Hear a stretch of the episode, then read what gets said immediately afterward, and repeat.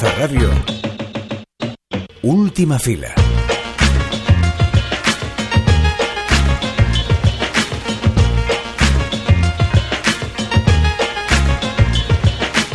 Esta semana llega a las carteleras una de las películas más esperadas del año, Oso Vicioso, y aunque no la hemos visto, queríamos nombrarla como síntoma de lo que nos espera casi hasta bien entrado el verano cuando llegue Barbie.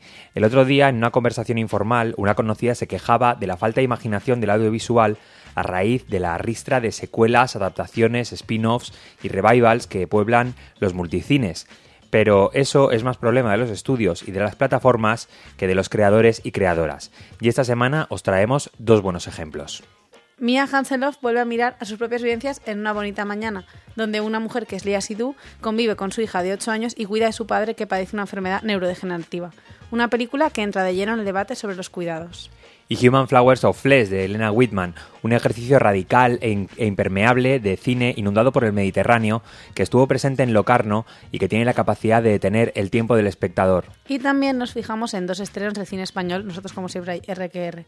Por una parte la película póstuma de Agustín Villaronga, Loli Tormenta, donde bucea por primera vez con la idea de una good film movie, y Tinitina de Rubinstein, que él propio desgranará para nosotros. Esto es Última Fila, el programa de cine de Cultur Plaza y Plaza Podcast. Aquí estamos, Álvaro de Vis, Clara Gorría y tú que nos estás escuchando. Acomódate que empezamos.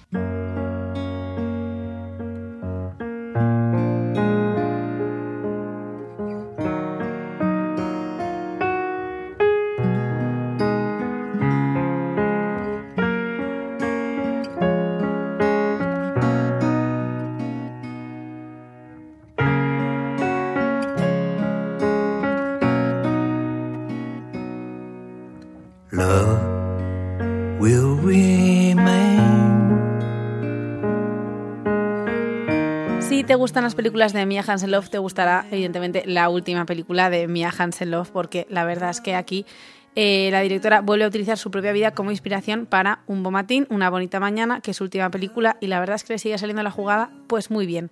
Ya desde el principio vemos que iba a ser como una película un poco romeriana, que ya lo dijimos la semana pasada, porque también hablamos de una comedia francesa que también se parece a esta, porque hay un poquito de infidelidad adorable, la verdad. Em, pero bueno, eh, poco a poco la peli va siendo más Mia Hanseloff y además de más Mia Hanseloff yo creo que mm, va siendo una película más madura también porque como decimos pues en esta película ella habla del enamoramiento del padre de su segundo hijo y la propia muerte de su padre cuando ella ya tenía una hija de 8 años. Entonces bueno al final eh, desde un amor de Yunus que mm, Mia Hanseloff habla un poco de un amor de, bueno, si tenían 15 años, así fantástico por las naturalezas y corriendo, por, correteando por los campos y de los que todos nos quedamos bastante prendados, pues conforme ella vaya creciendo, si sigue siguiendo esta idea de eh, pensar, reflexionar sobre, sobre, su propia vida, pues iremos viendo películas cada vez de una persona más mayor. Entonces, ¿por qué digo todo esto? Porque así puedo decir esta frase que es, es su trabajo más maduro, y es que es verdad. Hay como ya una complejidad de sentimientos que yo creo que hacía tiempo que no veíamos porque normalmente sus películas pues hablan de un amor romántico, ¿no? Eh, también la, esta última película del Faro pues aparte que hablaba del amor al cine y como así de amigas, básicamente se centraba en una relación de pareja. Y aquí pues ya vemos que ese amor se desplaza hacia eh, el cariño o el amor que le sigue teniendo a su padre, al que admira muchísimo un profe de filosofía, pero que está enfermo y que ella va viendo como poco a poco con esta enfermedad de Benson em, pues va cada vez más sin reconocer ni siquiera ya lo que es una puerta su propia hija si tiene el pelo largo o corto. Es una enfermedad neurodegenerativa que parece un poco el Alzheimer porque es una enfermedad rara, pero no es exactamente, no es exactamente el Alzheimer. Entonces, eh, esa parte de la película, la verdad que es bastante triste, pero no es nada morbosa, no hay el típico plano de que de repente sacan un, el mando de la tele de la nevera, ¿sabes? Que siempre me da como muchísimo pudor cuando hablan de ese tipo de enfermedades en las películas, eh, de no reconocer a la hija, o sea, son mm. cosas que evidentemente pueden pasar en la vida real, pero que ya de alguna manera el cine las ha utilizado para enseñar eso, ya muy, está muy, muy manido. Entonces, esta película, pues muestra otro, otros momentos de, de las enfermedades neurodegenerativas y sobre todo muestra muchísimo, muchísimo cariño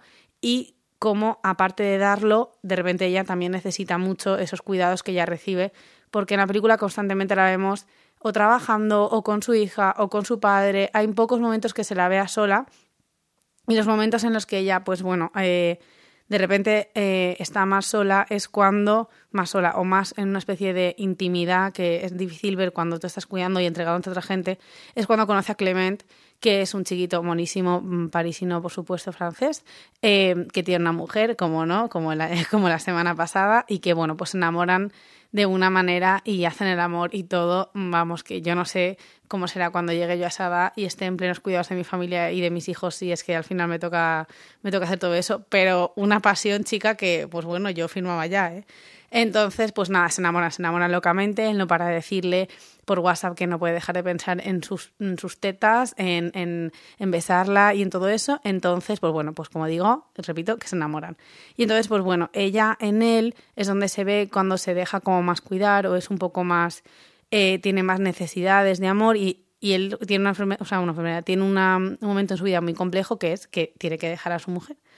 Entonces, pues bueno, todos esos, todos esos sentimientos son los que están en la película y sobre todo están en Lia Sidhu, que está increíble, interpretando a esta Sandra, que con unos vaqueritos y una camiseta de rayas y un pelo a lo chico está preciosa, que a ver eso, yo, eh, o sea, cómo se come, Lia Sidhu, no nos engañas a nadie, pero bueno, es, es, es un personaje de alguna manera muy luminoso, como digo, además súper, súper bella, y que, que, lo que mola de la peli, como digo, y de, y de ella es que conviven todos los ratos sentimientos, o sea, en la vida todos podemos tener una situación familiar muy jodida y estar bien en el trabajo y de repente enamorarnos o desenamorarnos y que esté todo muy bien, pero tú no puedes continuar con tu vida porque vas por ahí con las tripas fuera. O sea, un poco cómo conviven, no es que te vaya todo siempre bien o siempre mal, sino cómo conviven todos esos sentimientos eh, en una persona. Entonces la peli pues tiene como ese tempo, igual que en la película anterior sí que habla de la ficción y, y se evidencia más, esta no, esta es como una película muy de la vida, de los tiempos de la vida. Entonces es bastante, bastante guay, interesante. Y yo me, me emociona muchísimo, la verdad, viendo esta película. Siempre me pasa con esta chiquita, la verdad.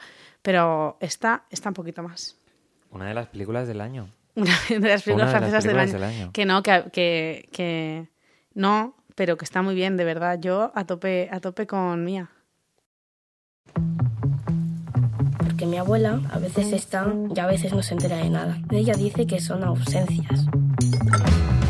Como un vendaval, por eso la llamaban Loli Tormenta y por eso ganaba medallas como churros en la pista de atletismo. La última película de Agustí Villaronga es una comedia o más bien una tragicomedia.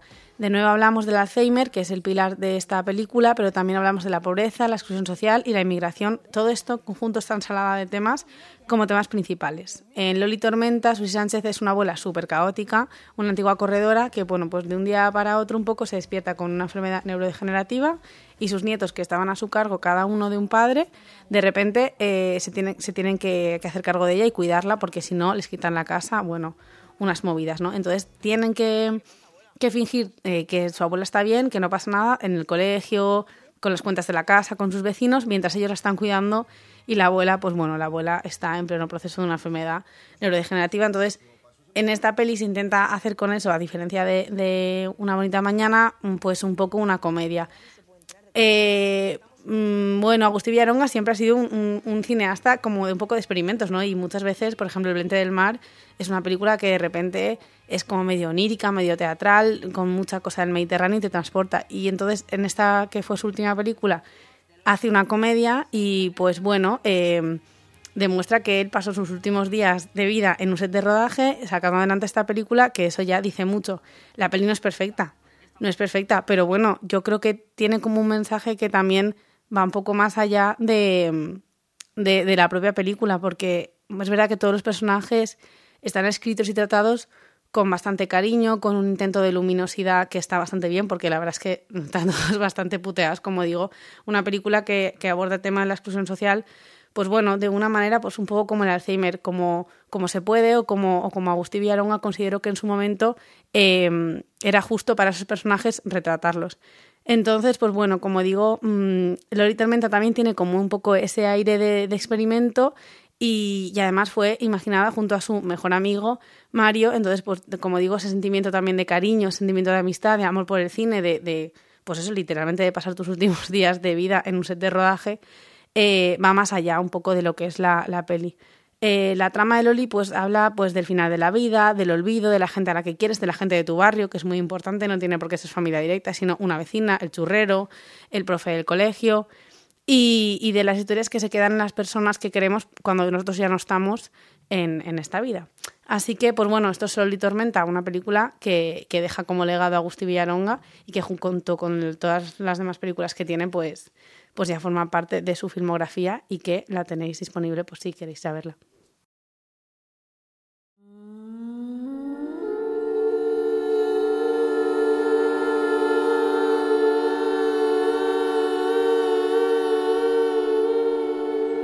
A las puertas de la Semana Santa, donde la Iglesia Católica celebra la muerte y la resurrección de Jesús, Rubinstein plantea en Tinitina lo grotesca que es la literalidad de la Biblia y la moral cristiana, y si tomarse al pie de la letra las escrituras fuera más diabólico que el propio diablo, la iglesia que más ilumina es la que arde.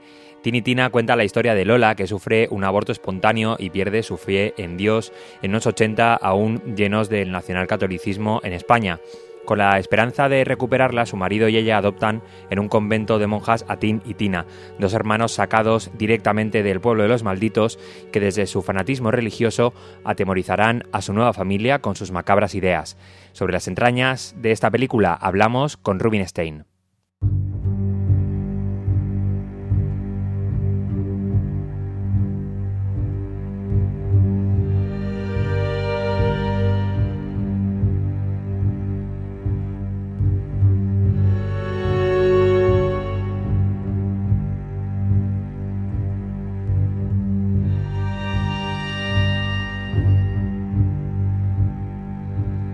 Muchas veces se entiende eh, la adaptación de un cortometraje a un largometraje casi como, como una extensión ¿no? en el tiempo, como, como hacerlo eh, pues como que sea al principio, sea al final.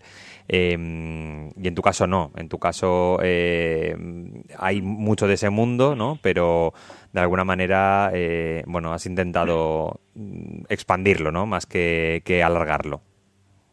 Bueno, hola y muchas gracias por, por invitarme a esta entrevista. Efectivamente, sí, cuando se adapta un cortometraje al formato largo, ¿no? Lo habitual, lo más frecuente, es que el cortometraje sea el inicio de la historia, sea el, prólogo o en alguna extraña ocasión se convierta en el epílogo del largometraje, ¿no? Mm. Y, en el caso de Tinitina, eh, me gusta verlo como si el cortometraje fuera el Big Bang, ¿no? O sea, como si fuera esa explosión iniciática eh, en todas las direcciones posibles, que, como bien decías, lo que, lo que hace es, en su versión larga, expandir el universo, expandir los temas eh, y expandir los, los personajes, ¿no? Mm. Em, hay, hay tradición, obviamente, de, que en el, en el cine de terror la amenaza venga desde una presencia eh, diabólica y también desde una presencia pues más vinculada al, al imaginario religioso, pero es mucho menos común, sobre todo en el bueno, es, es, mucho menos común el hecho de que, de que eso, de que la amenaza sea eh, eh, tomarse, por ejemplo, la Biblia de, hmm. al pie de la letra, ¿no? Em, eh, háblame de, de, este reto, ¿no? De, eso, de, no tener una presencia, sino que la amenaza sean niños de carne y hueso que, que, simplemente se están tomando más en serio de lo que debería, ¿no? En principio, ese, esa, esa Biblia, ¿no? Por ejemplo, o esas enseñanzas, esa religión. Sí, no, efectivamente. Fíjate, primero de todo, eh, a mí me gusta ver Tinitina porque creo que es lo más honesto, ¿no? Como una película de misterio, no tanto de, terror, precisamente por eso, ¿no? Porque en este caso no se habla de lo diabólico a través de la ciencia ficción o de sucesos, digamos, oscuros o paranormales, ¿no? Sino que estamos en, en un terreno de juego absolutamente realista y que todo sucede por alguna razón tangible, de alguna manera, ¿no? y, digo que es una película de miedo porque el origen de, de, la idea fundacional de esta película es el miedo, el miedo a, a, Dios realmente, ¿no? Cuando yo era pequeñito y, mi abuela, muy católica, me, me, intentó inculcar, digamos, la pasión religiosa eh, y realicé, realicé pues, la, la, comunión, la confirmación, etcétera, ¿no? Y comencé a leer la Biblia de repente yo sentía lo contrario, ¿no?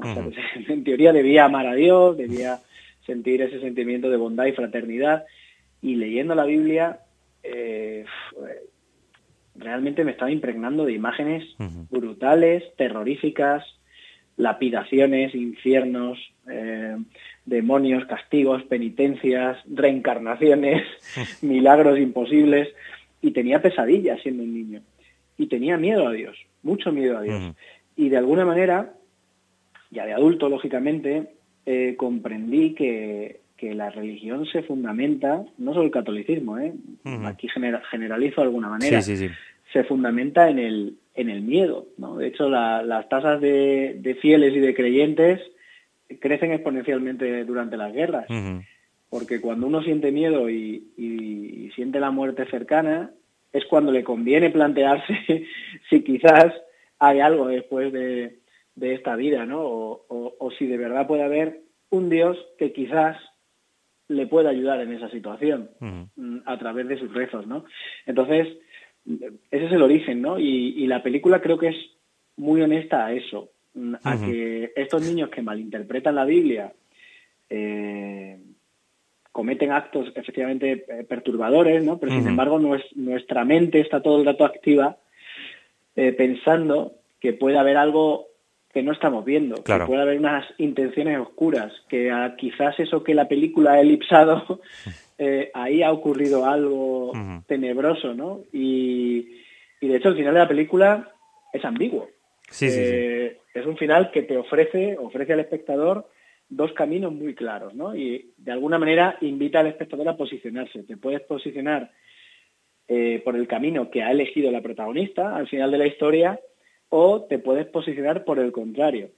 Y el contrario implica, perdona, el contrario implica eh, hacer caso a lo que tu mente eh, te está diciendo y no a lo que tus ojos te están diciendo, ¿no? Y esto es la fe, al final, ¿no? El, el, el, ateo, el agnóstico, se ciñe a lo que sus ojos están viendo en un marco realista, mientras que el creyente sí cree que hay algo, digamos, fuera de campo, hablando en términos cinematográficos, que, que existe. Precisamente te iba a decir que, que, aquello, esto que dices de que eh, no vamos a desvelar, no nada, pero eh, aquello de que cuanto más cercano a la muerte, pues al final acabas abrazando de alguna manera eh, la creencia, pues tiene algo de, ese, de ese final que, que, tú planteas. Qué interesante el, personaje de, de Lola en un país que, quieres contextualizar, ¿no? Y ahí está la televisión encendida todo el rato, que luego hablaremos de, de ella, pero qué interesante dibujar un personaje femenino. Eh, en un país eh, que aún tiene la sombra del nacionalcatolicismo, pero vamos, alargadísima, ¿no? Y, ella eh, decide, bueno, pues, pues, pues no creer, ¿no? Y, no solamente hacerlo así, sino, sino aunque sea desde la desconfianza de, ¿no? de, estos hijos, el hacerlo de una manera activa y, explícita, ¿no? No esconderse.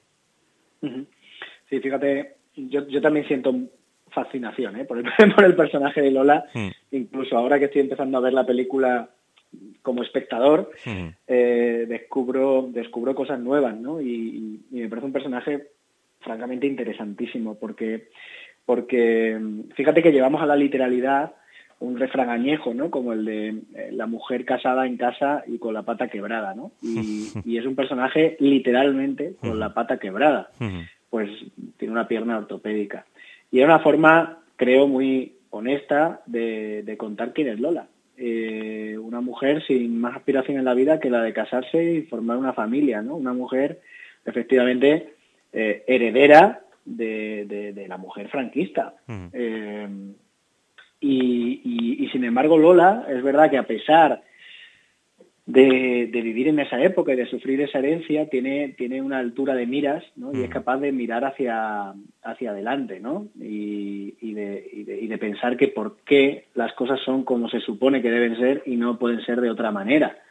Eh, que en parte es lo que está sucediendo a día de hoy con la, con la corriente feminista, ¿no? pero no creo que la corriente feminista haya nacido ahora. La corriente mm. feminista lleva décadas, eh, porque, porque es el resultado obvio de, de, la herencia que, que teníamos, ¿no?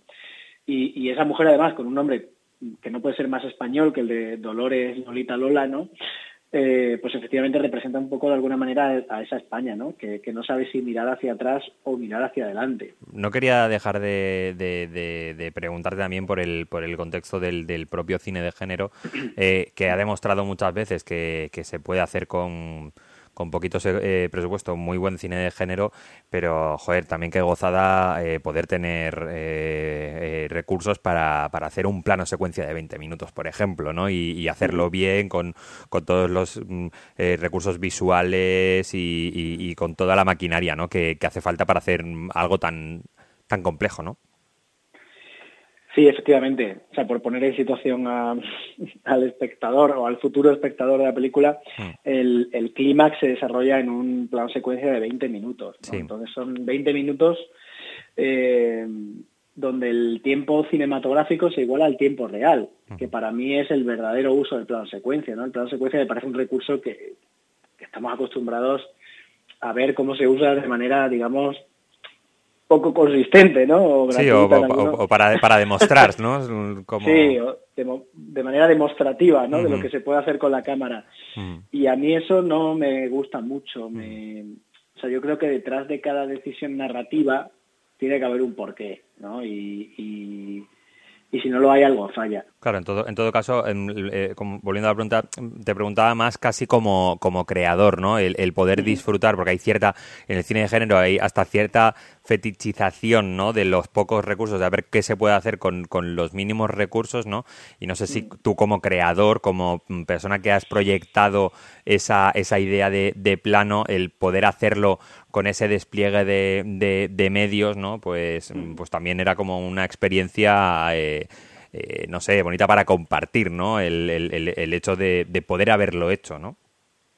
Sí, fíjate que la película tampoco es que tenga un presupuesto desorbitado, tiene un mm. presupuesto medio, pero sí creo que efectivamente hemos sacado, hemos exprimido ¿no? los recursos de los que disponíamos para, para que ese plano secuencia eh, fuera potente, ¿no? Y, efectivamente, como tú dices, pues fuera disfrutable y no se y no se quedara en un quiero y no puedo, ¿no? Que es verdad que a veces eh, esto sucede, ¿no? Que uno intenta abarcar más eh, de los medios que dispone y, no se llega, ¿no? Y en este caso, pues ha sido una gestión de los recursos que disponíamos. ¿A, ti te gusta eso de, de calificar algunas películas como terror elevado? Eh, pues, pues mm, que no, no, o sea, en realidad es que no me gustan mucho las etiquetas, pues imagínate, ya dos, terror y elevado. Eh, no, no, hmm. la verdad no, no me gusta mucho y, ya te digo, fíjate que estamos en una película, nosotros, que es absolutamente imposible ponerle una sola etiqueta, porque porque como nos ha pasado al inicio de la conversación, ¿no? Si, si lo llamas terror, dices, es que no es terror. Si solamente eh, dices que es un thriller, eh, esta mañana hemos hecho otra entrevista en la que la locutora, por ejemplo, decía que se había reído muchísimo. Y claro, hay mucho humor en la película, efectivamente, hay mucho humor negro. Eh, también hay secuencias dramáticas, ¿no? Entonces es verdad que, que esa mezcla de géneros, que tampoco tampoco es habitual en, el, cine español, eh, pues creo que, en definitiva es un poco también mi batalla contra, contra el no ponerle una etiqueta a las cosas, ¿no? Porque la vida no tiene solo una etiqueta, sino que siempre pongo el mismo ejemplo, pero es que es verdad que en los entierros siempre hay alguien que se ríe, ¿no? Entonces creo que el, humor, por ejemplo, es un, es un buen acompañante de, de cualquier otro género, ¿no? Ya sea un drama o, una película de terror, cuando no tienen humor, yo lo he hecho en falta, ¿no? Y es algo que, por ejemplo, agradezco mucho como espectador cuando revisiono películas de, de Alfred Hitchcock, ¿no? Que puedes estar en, un momento súper tenso y de repente hay algo que alivia esa tensión y que te saca una sonrisa, ¿no? Y eso como espectador me parece eh, vamos, que provoca el máximo de los disfrutes. En todo caso, eh, entiendo eh, que que sí que de alguna manera lo que cosen todas tus historias, tu filmografía hasta ahora, y, te quiero preguntar si la, si la futura es el, misterio. Bueno, el futuro no lo sé, ¿no? Nadie sabe qué pasa la mañana, pero, pero sí, claro, o sea, a mí, fíjate, hay algo que, o sea, lo que a mí me mueve para, para hacer cine, porque en realidad yo soy O sea, yo no estudié cine, yo soy ingeniero de telecomunicaciones. no, no, que a, priori está bastante lejano del cine, ¿no? Eh, y lo que me fascinaba es que en el mundo de la ciencia, pues uno más uno siempre son dos. Y lo que me fascina del cine es que uno más uno no siempre son dos y cada paso que das en la construcción de una película es un paso donde realmente el suelo está temblando y no sabes muy bien dónde va a caer el siguiente paso, ¿no? Y lo que más me interesa realmente es el misterio en el sentido de lo que yo desconozco. Eh, intento explicarme. ¿eh? Por ejemplo, realicé un cortometraje, el último que realicé se llamaba Bailaora. Sí. Y, y para mí fue fascinante adentrarme en el mundo del flamenco. Un mundo que me fascina, pero que desconozco eh, por completo. Y, ese proceso de investigar sobre algo que me genera misterio, y el flamenco me lo genera, cuando estoy en un espectáculo de, flamenco y de repente siento cosas y no sé explicar por qué las estoy sintiendo, ahí se genera un misterio. E indagar en ese misterio es lo que me, me, divierte, ¿no? Y me parece nutritivo como, como creador, ¿no? Y, en el caso de Tinitina ha sido la religión, obviamente, claro, es, es el gran misterio es el por definición. Es el gran misterio por definición, por lo tanto no podía, no podía empezar de otra manera, ¿no? Pero hay, pero hay mundos más pequeñitos que me generan ese misterio, ¿no? Y, que, y que me, me divertiría mucho realmente profundizar en ellos. Pues Rubin Stein, muchas, muchas gracias, enhorabuena por, por la película y, que la gente se ría, padezca y, salga muerta de miedo también con, con la película a partir del viernes. Muchas gracias. Venga, muchísimas gracias a ti. Estoy con mis amigos en la casa del